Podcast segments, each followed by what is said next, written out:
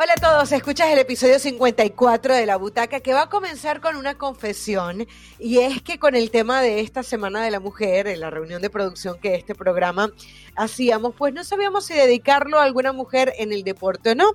Eh, teníamos una especie de sobredosis, Pilar Pérez y Eli Patiño lo confirmaron o no en un ratito. Y lo cierto es que al final decidimos que si íbamos a hacer un programa dedicado a las mujeres en el deporte, sería algo que en cualquier momento del año hubiésemos hecho. Y así fue. Hoy es un programa que surgió el 8 de marzo, pero que cabe en cualquier día del año y es el tema de las árbitras de fútbol que han logrado estar en partidos de élite masculinos. Pilar Pérez y Eli Patiño, qué gusto. Igualmente, Caro, y no solamente de fútbol soccer, que normalmente es de lo que más hablamos, sino también de fútbol americano, porque este año, en el 2021, en el Super Bowl 55, también se hizo historia en ese aspecto. Así que hoy hemos seleccionado a cuatro mujeres muy importantes, cada una de diferente lugar y con retos distintos dentro de su carrera.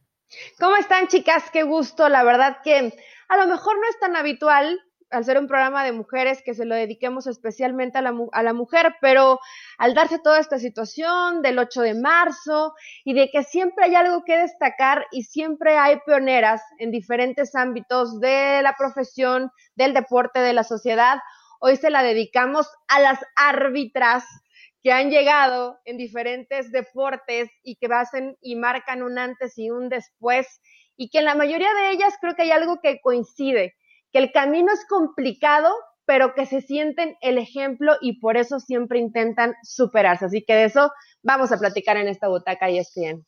Y una de las cosas que más me chocó, les confieso, es que cuando buscábamos en Google, no sé, árbitras, lo primero que salía en la lista eran las más bellas, las árbitras más sexys, las más picantes, disfraz de árbitro, por Dios. Nosotros no queremos eso, queremos a las más capaces. El mundo en el que vivimos.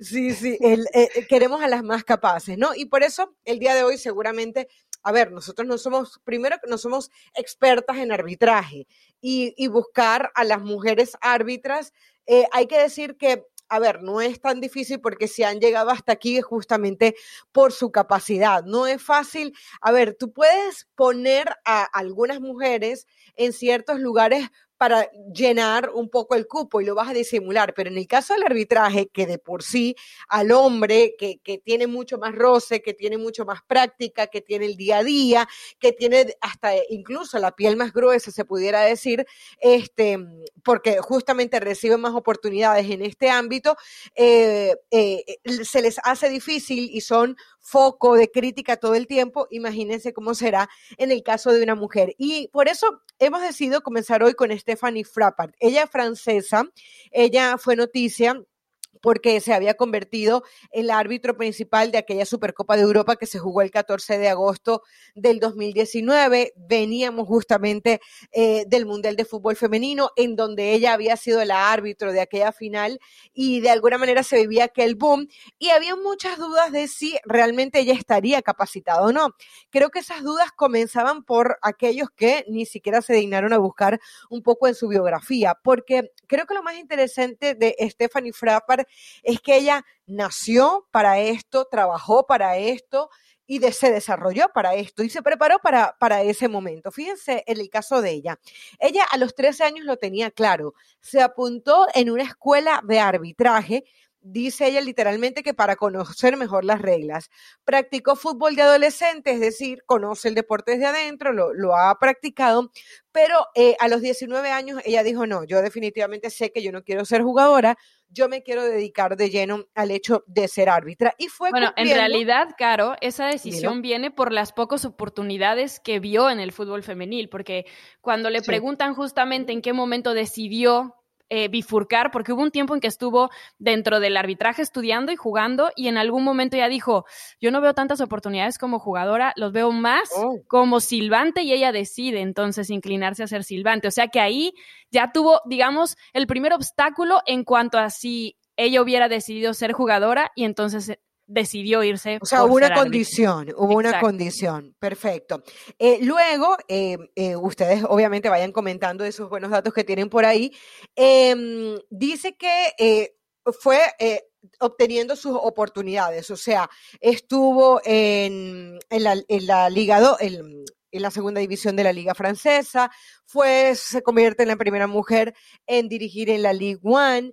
Em, pero ella decía literalmente estas palabras este, que, me parece que son lo más valioso, ¿no? Dice, quiero arbitrar en primera por mis competencias, no por ser mujer, ¿no? Que era un poco de lo que hablábamos en un principio, no es el hecho de llenar el papelito, de llenar el requisito, de estás ahí porque necesitamos inclusión, no, quiere estar ahí porque tenía las capacidades. Y creo que ella es un perfecto ejemplo porque fue cumpliendo con todas las etapas, o sea, estamos hablando de la League One, estamos hablando de que tercera división, segunda división, primera división, la Supercopa, Champions League, o sea, ido de menos a más todo el tiempo. Exactamente. Y últimamente, pues lo, de lo último que pasó fue que se convirtió en la primera en dirigir un partido de Champions, en este caso Juventus Dinamo. Antes de eso, la web con el Granada y el Omonia de Nicosia. Es decir, poco a poco se fueron dando las oportunidades para Stephanie Frappart. Em, yo creo, chicas, que esto es el marco de lo ideal. O sea, cuando, eh, si bien Pili, tú eh, señalabas bien el hecho de que ella tal vez pudo haber sido futbolista y no lo fue, yo creo que todo en la vida es un proceso y aunque hay unas que puedan, unas o unos que puedan dar un salto de calidad mucho más rápidamente porque sus condiciones y su talento así lo aplican, yo creo que esto debería ser lo normal, ¿no? Que tú vayas poco a poco y al final te den esos grandes retos. ¿Por qué no pensar en una Stephanie Frappart que hoy tiene 37 años y por qué no pueda ser la mm, principal en un mundial de fútbol, en una final de un mundial de fútbol? Sí, es una situación evidentemente que, que, llama la atención y seguramente todos lo que tuvimos la, la, posibilidad de ver esos partidos y ver la personalidad de cómo se maneja Stephanie, ¿no? Y que estoy segura que es un ejemplo para todas las mujeres, para todas nosotras en el mundo, porque estás hablando de estar con jugadores que de por sí tienen un peso específico en la cancha, ¿no? Como en su momento, bueno, la Juve Cristiano Ronaldo. Y mantenerte que parecía, bueno, al menos así parece, ¿no? Sin nervio, completamente eh, segura de tus decisiones, con esa personalidad, con esa entrega, cuando todas las personas hablan de Stephanie, la señalan como una profesional que constantemente se está preparando, que hay revisión de video de cómo fue mi trabajo y cómo lo puedo mejorar. Creo que eso hoy hace destacar a Stephanie, que no simplemente se queda con la, ok, ya cumplí, llegué hasta aquí y voy a seguir sobre este proceso, sino que en cada uno de los partidos es la más perfeccionista y tal vez la que más critica su trabajo, ¿no? Entonces esto te habla de siempre buscar dar el 100%, no importa la profesión en la que te dediques, por eso ella es un ejemplo. Y, bueno, mencionamos lo de la Juve por decir uno, ¿no? Pero también estuvo en el Liverpool Chelsea, ha estado como supervisora en, en el partido del Leicester contra el Soria, o sea, realmente llevar este proceso y esa trayectoria y que se te respete en un mundo de hombres tiene un valor importantísimo y por eso a Stephanie le dedicamos este espacio, ¿no? Porque además muchas de las que llevaron este proceso y que comienzan en terceras divisiones, segundas divisiones, después llegas eh, en el tema femenil, después te, te vas al varonil, se van perdiendo en el camino. Y creo que Stephanie es un ejemplo de, de que no, de que ella siguió que continuó con ese proceso que siguen todos los árbitros en el mundo, sea hombre o seas mujer, y que hoy lo vemos, hoy la vemos eh, dirigiendo un partido en las grandes ligas. Yo creo que ese es el gran reto, ¿no? Porque ya hemos visto asistentes, eh, jueces de línea, cuartos árbitros, pero estar como la máxima responsable, yo creo que es un privilegio y es un honor y es de aplaudir, porque tan solo cuando lo ves, a mí al menos, chicas, no sé ustedes, se me pone la piel chinita de ver a una mujer ahí en el centro del campo. Sí, y además ella dice que justo lo que comentaba Caro, ¿no? Que no lo hace por ser esa pionera o por ser la primera o por querer cumplir con ese hay una mujer dentro de la lista, sino porque realmente le apasiona y ella quiere hacer bien su trabajo. De hecho, ni siquiera tiene redes sociales, no se fija en lo que dicen de ella, ella sabe a lo que va y sin que ella lo quiera, pues termina cruzando fronteras y siendo un ejemplo global, porque justamente otra de las mujeres de las que vamos a hablar el día de hoy es Karen Díaz. Eh, obviamente una árbitra que la conocemos muy bien en la Liga MX, en CONCACAF, y que habló justamente de lo que Frappart em, es para ella. De verdad, Stephanie se ha convertido, yo creo que en el así estandarte de todas nosotras, de verdad es increíble y además yo no tengo el gusto de conocerla así en persona, pero dicen que es una disciplinada, una entregada y una apasionada del arbitraje. Entonces, eso, eso también le da un plus así como de decir, sí, se lo merece, obviamente, ¿no? Cañón se te enchina la piel, Cris, se te enchina la piel. Son partidos que no te quieres perder, son partidos que quieres ver desde que entran en el protocolo para, antes, del inicio y, este, y cuando da el chivatazo final, se te enchina la piel. Este, tratas de imaginar qué es lo que está pasando en su mente cuando un jugador se le acerca, que le dice todas las decisiones. Y sabes qué, ver la seguridad, la entereza y de verdad toda esa fortaleza que ella este, que tú puedes percibir de ella es totalmente empoderante para todas nosotras. De verdad, es, eso es, esa es la palabra, empoderante y que te alegras mucho por esas situaciones que están viviendo nuestras compañeras. Bueno, pues ahí está entonces las palabras de, Karen Díaz, porque evidentemente ver eh, a colegas en donde sea, sea la UEFA, sea la Conmebol, en su caso la CONCACAF, estar en las más altas esferas del arbitraje, inspira. Y ella ha sido una de las que ha inspirado justamente en la Liga MX porque la tenemos como la primera mujer que ha participado en torneos de CONCACAF. Estuvo en esta final de Pumas León, la primera mujer en oficiar eh, un partido y ser parte de, del cuerpo arbitral. Ha participado, como lo decíamos, en la Liga de CONCACAF, en el Mundial Sub-20 en Florida y también es otra de las mujeres que arrancó eh, con procesos, ¿no? Porque inició arbitrando casualmente, en, ella trabajaba en una cafetería y había una cancha. Y en uno de los partidos no llegó el árbitro y alguien le dijo, oye, ¿te gustaría eh, arbitrar? Y ella dijo, sí, ¿por qué no?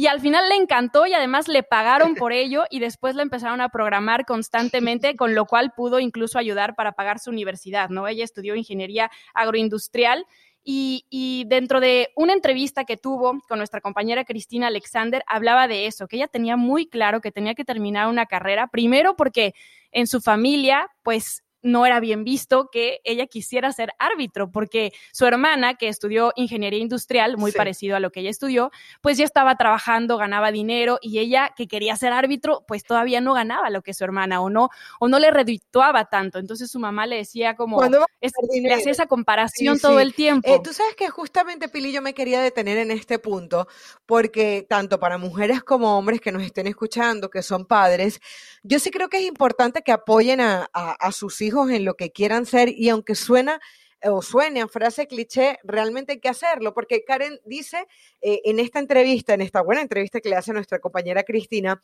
le dice algo así como, este, que la mamá no le creyó lo del hecho de ser árbitro hasta que no la vio por televisión, en donde le dijo como que, ah, esto sí va en serio, ¿no? Ahora mi hija eh, hace algo importante. Es decir, ella no solamente tuvo que luchar contra todo lo que había a su alrededor, se nota que es una persona súper positiva. Eh, de hecho, cuando, cuando dice, ay, yo me encanta porque los que me insultaban ahora son mis amigos. Claro, porque además iba a pitar a, las rancherías cerca de Aguascalientes. como decimos en Entonces, imagínate los insultos, imagínate eh, la poca autoridad que ella podía ejercer cuando no le creían.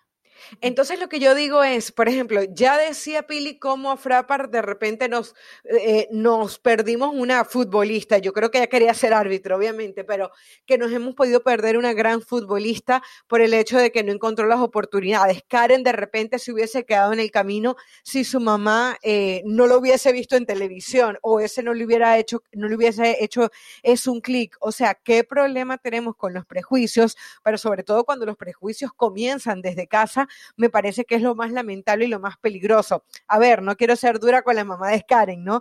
Menos si ella no lo es, pero sí que la gente que escuche este programa entienda que los prototipos hay que dejarlo de un lado y cuando alguien es bueno en lo que hace, eh, eh, bueno, hay que dejarlo seguir adelante. Y si no es bueno también, que esa persona se dé solita cuenta cuál es el futuro que va a seguir. Lo ha hecho muy bien. ¿Y cómo se prepara, Caro? Ella entrena doble, lo, platicaba durante la entrevista con, eh, con esta Cristina, ¿no? Entrena doble por la mañana y por la tarde hace un poco más de peso, por la mañana hace cardio y tiene un negocio con su hermana. O sea, eh, eh, eh, toma, le gusta mucho todo el tema del coaching personal, o sea, realmente se prepara en todos los ámbitos, no solamente ir a entrenar y, ok, ya cumplí y a ver qué me espera el fin de semana, no, es un entrenamiento de, de todos los días y creo que es lo, lo, valioso de Karen, que es un ejemplo realmente para, para el fútbol mexicano y sobre todo la forma tan genuina en cómo te va platicando, porque a lo mejor la, la gente que dice fútbol de llano acá en México, literalmente es una cancha de tierra donde pues es la ley del más fuerte, ¿no? Y han habido broncas realmente fuertes dentro de, esos partidos y se meten con los árbitros y los amenazan, inclusive hay golpes. Entonces, a los riesgos que se ponía Karen por seguir su sueño y recorrer varios kilómetros de distancia, y después se viene la tercera división y después se viene la segunda, después la femenil, es una de las árbitros que tiene gafete de, de CONCACAF, una de las árbitros mexicanas. Entonces, realmente creo que lo de Karen sí es de observar cómo tuvo esa capacidad capacidad de resistir y de luchar por su sueño, porque también es una realidad y, y, es parte de lo que a lo mejor le decía a su mamá, es que tienes que trabajar porque de esto no vas a vivir.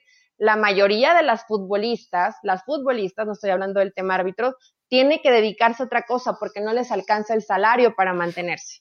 Entonces, y por eso el negocio con su hermana también. Claro, por eso las necesidades son importantes y bueno, la mamá está a decir, hija, pues sí te gusta mucho el arbitraje, pero pues hay que comer, ¿no? Y, hay, y hay que meterle dinero. Entonces, hasta cierto punto es entendible. Eh, en la mayoría de los casos de deportes donde predominan los hombres, es difícil que una mujer se sostenga simplemente de, de, ese sueldo, porque sí son muy diferentes. Entonces, por eso creo que es tan valioso, ¿no? Lo profesional que tienes que ser, pero las otras puertas que tienes que tocar para que económicamente también tengas diferentes entradas. Y también creo que tienes que hacer una pausa en, en, cómo, porque es el día a día, ¿no? Cómo trabajas, cómo consigues que te den oportunidades, cómo las logras. Y hacer una pausa y decir, lo estoy haciendo bien, porque cuando Cristina le pregunta justamente cómo reaccionó cuando se dio cuenta que iba a ser la primera mujer en una final del fútbol mexicano, ella no lo había claro. entendido del todo. Y miren, escuchen la respuesta. Fue un proceso, Cris, fue un proceso eh, bueno, un compañero en específico en, en, cuartos de final de vuelta el partido de, en un partido de cuartos de final, Pumas contra, contra Pachuca. Me acuerdo perfectamente que en esa planeación mi compañero me dice, este, pues yo te deseo mucho, que ojalá y puedas hacer historia. Él, me puso así. Yo no lo había, la verdad es que vislumbrado. Palabra de Dios, de verdad, Criste, soy muy honesta. Vivo el partido día a día, vivo mi, mi, mi, profesión día a día, partido a partido. Entonces, en ese momento, de verdad fue como un balde, de, wow. Así, tal cual, escucharlos fue fuerte, fue fuerte y emocionante también cuando ya yo recibo esa, esa designación, cuando está mi, el correo en mi celular, eh, la verdad es que es cuando tú dices, yo quiero eso, lo quiero lograr, lo quiero lograr, y cuando lo tienes dices, ay, es una gran responsabilidad. Ahora ya lo tienes, Karen Díaz, ¿sí? Bendito Dios. Y, y, y la verdad es que yo siempre, le, le, le, es la verdad, trato de siempre de alejarme un poco o un mucho de, de lo que es lo, las redes sociales y todo eso, porque a veces no tienes que creerte ni todo lo bueno ni todo lo malo, ¿sí me explico? Sí. Entonces yo me centré en el partido, la verdad es que lo disfruté, disfruté todos los comentarios bonitos que me, que me estaban llegando y, este, y cuando... Eh, estaba ya en el terreno de juego es cuando ya recibo así... Eh, el shock así de, de, realidad y la emoción así padrísima y el silbatazo del árbitro de, de, de Pérez Durán, ¡pum! No, hombre, ahí ya es cuando venga todo, ya ves que estás ahí de verdad y, este, y lo disfruté mucho, muchísimo, de verdad. Bueno, sí, justamente eh, el hecho de entender la inmensidad de lo que has logrado. Fíjense que eh, justamente hablábamos hace un ratito del tema atlético, ¿no?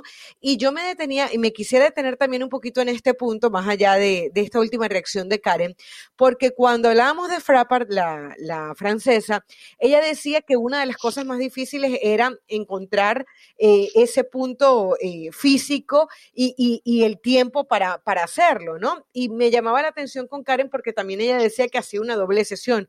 O sea, estamos hablando que tienes que trabajarte psicológicamente, que yo creo que además este es un tema, chicas, que nos puede dar para otra butaca, porque cómo tiene que trabajar el árbitro el tema psicológico. Y además, es de los que menos ganan, o sea, no solamente a nivel de mujeres, sino también a nivel de hombres. Los sueldos que uno ve que están en el fútbol y cómo eh, eh, se mueve una cantidad de dinero alrededor del fútbol y cómo el árbitro muchas veces se tiene que dedicar a hacer otros trabajos, repito, no solamente en el caso de las mujeres, sino de los hombres, para poder prepararse, es preocupante. Y, y voy al tema de las mujeres porque lo que Frappar comentaba era que uno de, las, de los temas más fuertes que le tocaba era eh, el hecho de prepararse para correr. Ella decía em, que, por ejemplo, que seguir en Mbappé a 37 kilómetros por hora no iba a ser nada fácil. Recordemos que ella eh, arbitra en la Liga 1, ¿no? En la Ligue 1, que es la de Francia. Y decía, literalmente, los futbolistas no van a correr menos esperando a una árbitra, ¿no? Entonces, eh, hasta ahí llega el nivel de exigencia. Y justamente eh, yo creo que sería momento para que habláramos de Dina Alves, eh, Eli, eh, la árbitro brasileña de 41 años que la vimos en el último Mundial de Clubes. Sí, sí vamos a hablar de la brasileña, Caro, pero ¿te parece bien, les parece bien si cerramos el tema de Karen Díaz? Para ver ella cómo toma las críticas. Estamos acostumbrados, y con todo respeto, a que los árbitros se llevan las mentadas y, lo peor del partido. Y si pasó mal algo dentro del partido, la culpa la tiene el árbitro. ¿Cómo lo toma Karen? Esto fue lo que nos dijo. Mira, mira, Cris, la verdad es que yo honestamente siempre les digo a mis compañeras, a mis compañeros, que esos momentos en los cuales nosotros es difícil aceptarlos, sin embargo, son parte de la profesión y eso es lo que tiene que vivir, lo que tenemos que vivir. De verdad, es lo que te ayuda más. De verdad es lo que te ayuda más. Eh, esos momentos en los cuales hay puntos de oportunidad, siempre hay que verlos como tal, enfrentarlos. Yo siempre he dicho que volverlos a vivir, ponerlos en tu mente, volverlos a vivir, y eso lo aprendí de, nuestra gran maestra, la maestra Elsa Chincoya, una psicóloga del deporte maravillosa.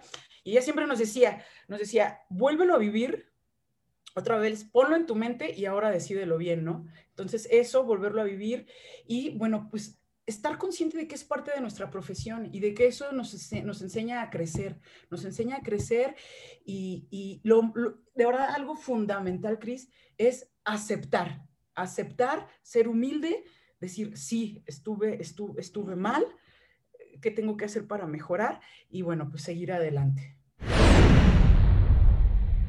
Me encanta la honestidad, ¿no? Cómo entiende perfectamente que, va a haber errores, que te vas a equivocar y una palabra que repite mucho, inclusive durante toda la entrevista, y creo que lo es lo, de lo que la hace tan valiosa y tan auténtica, humildad. Humildad para reconocer que si te equivocaste, tienes la capacidad para reinventarte, para corregir y para hacer mejor tu trabajo. Entonces, pues si de por sí estar en un terreno de juego, chicas, no debe ser sencillo, cuando eres árbitro, pues, todos los, todos los dedos te están señalando, todas las miradas están sobre ti. Y si te equivocas porque eres humano y te vas a equivocar a pesar de que hoy ya los, los ayuda la tecnología y los ayuda el bar, eh, más allá de eso, sí debe ser fuerte, ¿no? O sea, que, que constante, a mí por lo menos, cuando me critican mi trabajo, no me gusta, pero trato de aprender y de tomar los consejos. Pero imagínate que te estén criticando casi 24, o sea, fin de semana. se vuelve muy difícil. Y qué bueno, Eli, que, que, hiciste el stop para escuchar esta última respuesta de Karen, porque es realmente eso, o sea, a ver, el árbitro en general eh, tiene ese peso psicológico que, que, que, lo está como que persiguiendo todo el tiempo, o sea, qué personalidad tienes que tener y qué seguridad en ti misma tienes que tener para que no te peguen demasiado las críticas, pero que para que sepas aceptar las que son realmente valiosas. Ella lo decía también, ¿no? Es como el tema de las redes sociales. Ni te crees todo lo bueno, ni te crees todo lo malo, porque te terminas volviendo loco. Totalmente. Incluso eh, eso me hace recordar, eh, en esta misma última entrevista de Frapar, y ya vamos con Edina, la, la brasilera, en donde hubo una vez, ella estaba arbitrando en segunda división y hubo el técnico del Valencians, eso fue en el año 2015, dijo, es complicado para una mujer arbitrar en un deporte de hombres. A ver, porque no le indicó un, un, probable penalti que había. A ver, es que el tema del árbitro, yo creo que aquí es importante entender que es que se va a equivocar o, o el tema de, de, las equivocaciones van a ser en árbitro o árbitra. O sea, no pasa porque este En humano. Claro, no, y, y más allá de... porque los humanos no somos perfectos y nos no, equivocamos. Y, más allá de eso, por lo que es el, el tipo de trabajo que se tiene, me explico, o sea, a lo que voy es, Em, el trabajo del árbitro va a tener siempre equivocaciones, siempre vas a tener equivocaciones. Entonces, eh, una de las cosas que, a mí más me preocupa, entre comillas, es que están más observadas. Bueno, nos pasa a todos. O sea, ay, se equivocó, es mujer, es periodista de fútbol, ¿cómo no se supo tal nombre? Entonces, eh, por el hecho de ser mujer, eh, se te encasilla en que no, es más, te pueden decir, no estás capacitado y listo, pero no es que como estás en un ambiente de hombres, no puedes con él. Y yo creo que es otro de los grandes retos que seguramente ellas tienen. Eh, sí, que tenemos todos los días, pero que honestamente yo les digo, chicas, lo disfruto bastante. Eh, y ahora sí, ahora sí nos vamos con, con, la brasileña Edina Alves, de 41 años, que bueno, se sigue ganando un lugar en la historia de, de las árbitros, no solamente eh, en Brasil, ¿no? Sino en el mundo, haciendo historia en el fútbol por ser la primera árbitra seleccionada por la FIFA para pitar un partido en un campeonato internacional masculino, como lo fue el reciente Mundial de Clubes. Primero comenzó como cuarto árbitro su participación en este Mundial de Clubes, en el partido precisamente entre Tigres y el Ulsan. Entonces ahí ya la empezamos a ver, evidentemente sentíamos esta emoción y bueno, después eh, acompañada también por dos mujeres más que son latinas, la también brasileña Y la argentina Mariana de Almeida. Eh, ellas estuvieron presentes en este partido importante del Mundial de Clubes y por supuesto que volteamos a verlo y nos llama tanto la atención porque decimos, ay, hay presentes mujeres en este tipo de competencias donde son simplemente de hombres, porque chicas, hay que ser honestas, sí vemos a mujeres, pero de pronto nos vamos más a la liga femenil, al mundial femenil, pero verlas ya en esta instancia, en un mundial de clubes, creo que es lo que al final nos termina por, por llamarnos tanto la atención y por gustarnos. Y ella se parece un poco a la historia eh, de lo que pasaba precisamente con Stephanie, ¿no? Que a lo mejor tienen un sueño. Ella cuando comenzaba de niña jugaba al fútbol sala, se metió al baloncesto y, buscaba la forma, ¿no? Como de, empezar a, encajar en los deportes eh, que en ese momento eran para hombres. Dice, para mí era mucho más fácil cuando era niña meterme al tema de fútbol, pero después me di cuenta, conforme avanzaron los años, que mi vocación no era ni, ni básquetbol ni era hacer goles, era ser árbitra porque quería eh, romper un poco el molde, del molde, la tradición. Sabemos que Brasil, ¿no? Es un país meramente futbolero y que evidentemente aman el fútbol, pero que ella comenzó a ver eh, este proceso y empezó a encaminarse como realmente me gusta el arbitraje y me voy a preparar. Ella comenzó en la Liga del Estado de Paraná, donde precisamente nació se capacitó, llevó todo el proceso eh, para ser árbitro, para ser asistente, pero solo ejercía de titular en los partidos femeninos eh, y masculinos de base.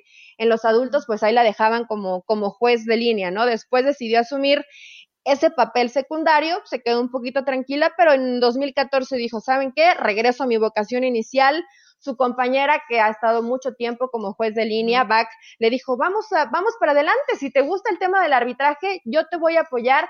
Y hay algo que siempre mencionan y que me llamó la atención, porque cuando están haciendo las cosas mal, creo que lo hemos señalado, pero la, la federación de cada uno de los países, y creo que en esta coinciden todas estas mujeres, siempre las han apoyado. Y, esto, y esto... muy bien Karen Díaz de la, de la Federación Mexicana, lo cual a mí me sorprendió sinceramente porque yo siempre tuve la idea de que tal vez no había tanto eh, apoyo. sí, yo también tenía hay dos esa idea. que quisiera eh, destacar de, de, este tema, ¿no? Eh, uno, em, cuando ella da la noticia, ella dice que ella estaba justamente con Neusa, con Neusa Bach, la, la brasileña de la cual vienes hablando, Eli. Cuando ella recibe el llamado por teléfono y le dicen que va a estar en el Mundial de Clubes, ella habla que primero pensaba que se trataba de un torneo femenino. Y a mí, y, quería plantearles este tema, porque han querido también encasillar el arbitraje femenino dentro de las competencias femeninas, así como los comentarios, por ejemplo, de, en partidos femeninos eh, de, periodistas en las competencias femeninas, o narradoras. O los técnicos. Sí, por ejemplo, yo, les, yo les confieso, en el 2007 yo eh, recibo mi primera oportunidad este, de estar en, digamos, en, televisión nacional allá en Venezuela y la primera oportunidad que recibí fue en un mundial de fútbol femenino, cosa que agradezco muchísimo, ¿no? Y, y de hecho me gusta y con ESPN lo hago. Pero digo, el tema de encasillar a la mujer en competencias femeninas, no es necesario. O sea, como tampoco a los hombres. O sea, probablemente hayan hombres que tengan la posibilidad de arbitrar en competencias masculinas, eh, femeninas, perdón. O sea, yo digo, en el caso de los árbitros, si tienen la capacidad, lo puede hacer tanto en, una competencia de hombres como en una competencia de mujeres. Y, me llamó la atención eso, ¿no? De que cuando ella recibe la llamada, porque a ver, no nos vamos, no nos vamos a engañar. No es lo mismo una final de Champions femenina como una final de Champions de hombre. Y ojo, alguien puede decir, ay, pero ¿Qué, qué machista ese comentario? No, hay una historia que persigue las finales de Champions, hay este, jugadores y jugadoras que tienen una historia diferente, o sea, yo soy de las que piensa pero el fútbol es el mismo y las reglas son las mismas y las faltas son las mismas y las tarjetas salen en el mismo momento cuando alguien hace cierta entonces, exactamente. Y el otro punto, eh, eh, o sea, no sé, quería escucharlas con respecto a eso, si, si pensaban que era así, porque de repente hay gente que dice, bueno, mira, por ciertas condiciones es bueno que solamente estén en competencias femeninas. ¿Ustedes qué piensan? Mm, mira, yo creo que hay situaciones donde tenemos que sí acostumbrarnos un poco más y sé que es difícil de pronto dar ese paso, ¿no? Y que digas, es que estás acostumbrada que, bueno, si es mujer, tiene que estar dentro del mismo ámbito y que mejor sea fútbol femenil. Pero dentro de la entrevista de, Karen con, Cristina, eh, eh, de Cristina con Karen, perdón, le hace una acotación, ustedes lo recuerdan, donde el Kun Agüero recuerdan que abraza un árbitro. Sí, le toca el hombro. Le, toca el bueno, ¿cómo le toca el hombro? Sí, la, la abrazó, la abrazó. La abraza, ¿no? Y no sé ustedes cómo lo tomaron. Escuchaba a, Karen que se sintió un tanto como agredida y, también a Cristina. también. Y sabes que yo no. Y yo tampoco. E, es que voy, a ese punto, chicas, que yo creo que si queremos y, y si luchamos y si buscamos ser y que nos vean de igual, pues de pronto el jugador también se asombra a, los hombres, pues se acerca, hay un diálogo, de pronto le tocas tantito el hombro y se ríen. Entonces, si realmente... Digo que igual en teoría no se debe de tocar al árbitro para no nada, puedes tocar al árbitro. Pero, sí lo hemos visto, Pili. Pero lo hemos visto, exacto. Entonces yo no lo sentí no, así como... No, ¡Oh! por qué sentirte ofendido porque te están tratando... Para mí eso es tratarte como un igual. Así como lo hice con un árbitro hombre, lo hago como un árbitro mujer y no te estoy faltando al respeto. A, y, ella reaccionó perfecto. ¿eh? Ella no hizo sí, absolutamente muy tranquila Y, siguió y, y no hubo ningún tipo de problema, ni se exaltó, ni lo tomó como una agresión. Pero a eso me refiero, que todavía creo que hay sectores del mundo que no están preparados para por eso sí tienen que participar en el tema varonil, pero sí debe ser, creo que de poco a poco, ir creciendo y ya cuando se vaya abriendo más la mente y van bien y creo que van por buen camino, ya va a ser mucho más reconocido y mucho más aceptado. Pero esto a mí me llama la atención, ¿por qué te vas a sentir ofendido si es algo que pasa en todos los partidos del mundo. ¿Me, ¿Y qué me dicen de lo que le sucedió a la misma Edina Alves en el Mundial de Clubes, cuando el jeque catarí Khalifa Altani, cuando ah, están en la ceremonia entregando las medallas, estiró el puño para saludar a todos los jugadores, a todo el cuerpo arbitral masculino, y cuando pasaron tanto ella como Bach, ni siquiera las volteó a ver, no hizo ni la intención. Yo entiendo, como dice Eli, que hay circunstancias y hay situaciones en las que todavía no están preparados y es que la tradición en Qatar dice que los hombres no pueden tocar a las mujeres que no son de su familia. Esto es un tema del país. Sí, cultural. Cultural, que no tiene nada que ver con el deporte, pero también la, o sea, también lo tienen que algo, yo sí me sentí molesta. o sea, yo también, que, yo no te voltean a ver eh, y obviamente entiendo la cultura del país y sé que eh, inclusive llegar tú como En realidad pasó con el rostro para abajo y ni lo volteó a ver, pero Bach sí lo volteó a ver como diciendo, ¿todo bien? Y él era nada. Sí, bueno, pero aparte somos latinos, ¿no? Estamos acostumbrados a pues, todos, todos iguales y de pronto en estos países sí las reglas son muy distintas y la cultura en cómo lo ven. Yo sí me sentí ofendida, pero también, repito, Pili, tienes que, que meterte en la cultura de un país, ¿no? Que, que, no estamos de acuerdo, por supuesto que no, y tienes que saludar a todos por igual y felicitar a todos por igual pero tampoco se va a cambiar todo, tanto de un momento para y que otro. hay que entender me parece un que esa hubiese sido su, aunque no la compartamos, esa hubiese sido su reacción ante cualquier mujer, no por el hecho de que ella fuera árbitro o no.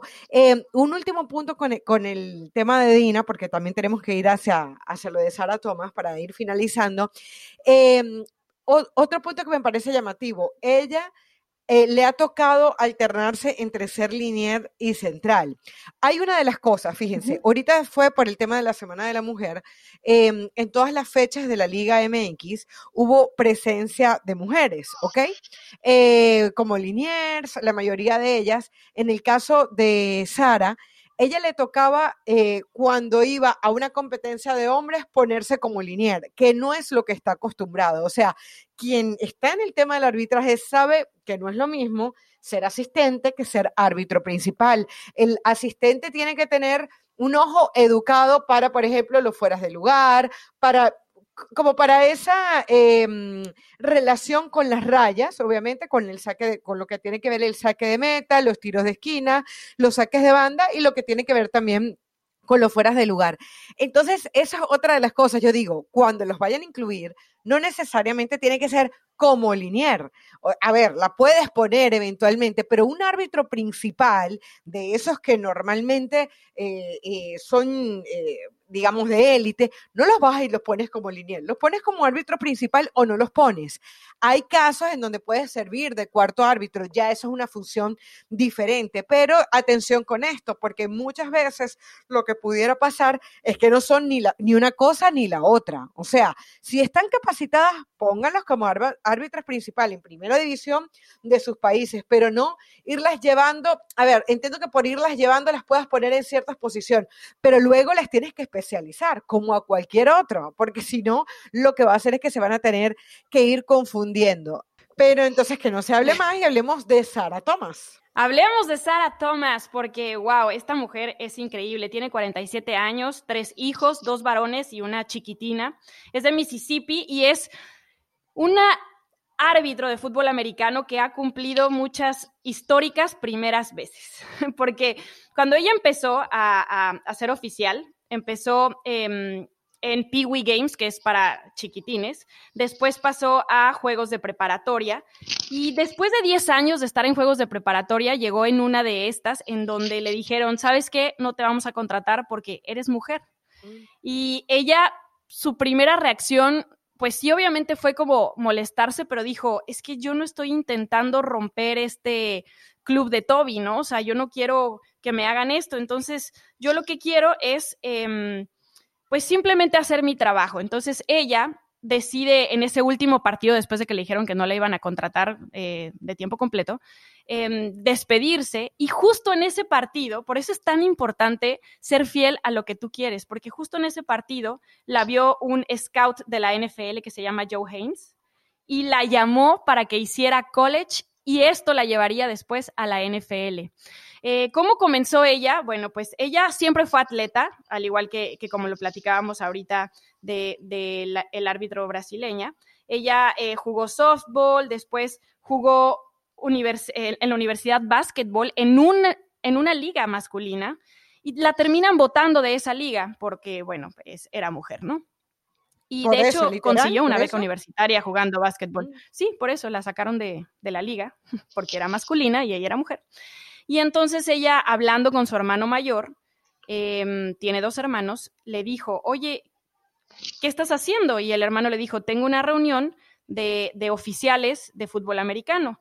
¿Y las mujeres pueden hacer eso? Y el hermano le dijo, pues yo creo que sí, bueno, ¿me invitas? Bueno, pues vente, ¿no? Y así fue como ella empezó y ya después comenzó, como les digo, con los Pee Wee Games y con la preparatoria. Después da el brinco a college en el 2007. Fue la primera mujer en oficiar un juego oficial de college. Después, en el 2015, fue la primera oficial mujer de tiempo completo contratada para la NFL. Llegó a hacer cuatro partidos de postemporada antes de que en el Super Bowl 55 este 2021 fuera la primera mujer oficial en participar en un super domingo. Así que es increíble el mensaje que ella ha mandado. Todo el mundo la ve como una pionera dentro de este deporte, pero coincide con el resto en el que ella dice que, que, sí, está muy orgullosa y que el camino ha sido difícil y que ella ha luchado, pero que en realidad lo único que quiere es que su hija em, la vea no solamente en el terreno de juego, sino todos los días soñando y luchando por cumplir sus sueños. Y agradece muchísimo que a ella, en su caso sí, sus papás la apoyaron desde el día uno y nunca hicieron diferencia con sus hermanos, ¿no? Entonces, cuando ella dijo, es que yo quiero hacer esto, pues sus papás le dijeron, ok, Está perfecto. Es que yo creo que es una de las claves, Pili, y creo que además la reflexión que haces sirve para ir cerrando. Antes, por supuesto, eh, queremos escuchar a Eli, eh, que al final sí es bueno romper eh, cadenas, es bueno romper cristales, pero al final lo que tienes que hacer es fiel a ti misma y hacerlo lo mejor que puedas. Cuando tú haces esas dos cosas, eh, los caminos se van abriendo. Ya luego lo que le salpique a los demás, que tú te sientas responsable por todas las mujeres, no. Qué bueno que estás abriendo camino, qué bueno que estás haciendo cosas, pero al final hazlo lo mejor que puedas, hazlo para ti. Y ahí es cuando vas a abrir el, el problema es de los otros, el no aceptar es de los otros. Y obviamente nosotros estamos aquí también los demás para apoyar, para decir qué bien lo hacen, eh, eh, qué bueno, qué bueno que, están sucediendo cosas, pero yo creo que aquí lo interesante es que son pocas, pero cada vez son más y más capacitadas. A mí me encanta, chicas, y Sport, eh, ESPN a través de estos em, documentos especiales que hacen, un video que nos mandaba eh, Pili al grupo. Y honestamente a mí me causó muchísima emoción el ver este video y ver cómo te preocupas tanto por, por ese mensaje, por ese mensaje de que si es tu sueño, aférrate, prepárate, persíguelo y lógralo. Y aunque todo parezca que pueda estar en tu contra, demuestra que estás hecha para. Creo que es el mensaje que mandan todas estas mujeres, ¿no? Y lo de Sara es extraordinario. Yo recuerdo, lo veía con un grupo, en la mayoría de hombres, y aparte el americano tan rudo. Y, y aparte el comentario de ellos que, que me llamó tanto la atención, mira, una mujer, qué padre que esté una mujer ahí participando. Por supuesto que eso eh, te emociona y te llama la atención, ¿no? Y que no fue el comentario de, ah, mira, ¿por qué una mujer no? Sino, qué bueno que estén incluyendo a las mujeres en un deporte como el americano, que es tan rudo, tan varonil, que también lo vemos también en, su liga femenil, pero que evidentemente pues sí está estereotipado como un deporte pues de alto riesgo, un deporte fuerte, un deporte eh, rudo y que incluyan a una mujer, a mí me parece honestamente extraordinario, Pili. Tú lo pudiste casi, casi olfatear, ver desde muy cerca, pero al menos a la distancia creo que sí es un ejemplo para el mundo, ¿no? Y ahorita estamos hablando de árbitros, pero también este Super Bowl, acuérdense que hubo varias coaches mujeres como ¿Sí? lo hablamos en sí, como Lori Locust de los, de los Buccaneers de Tampa Bay, eh, el año pasado evidentemente con Katie Sowers de los 49ers, o sea, esto, esto sigue, el día... se sigue multiplicando y, y créanme que no es por género, es por la capacidad que tienen estas mujeres. Yo digo, el día que deje de ser noticia, ese día el trabajo estará completamente hecho. Este fue el episodio 54 de La Butaca dedicado a las mujeres árbitros.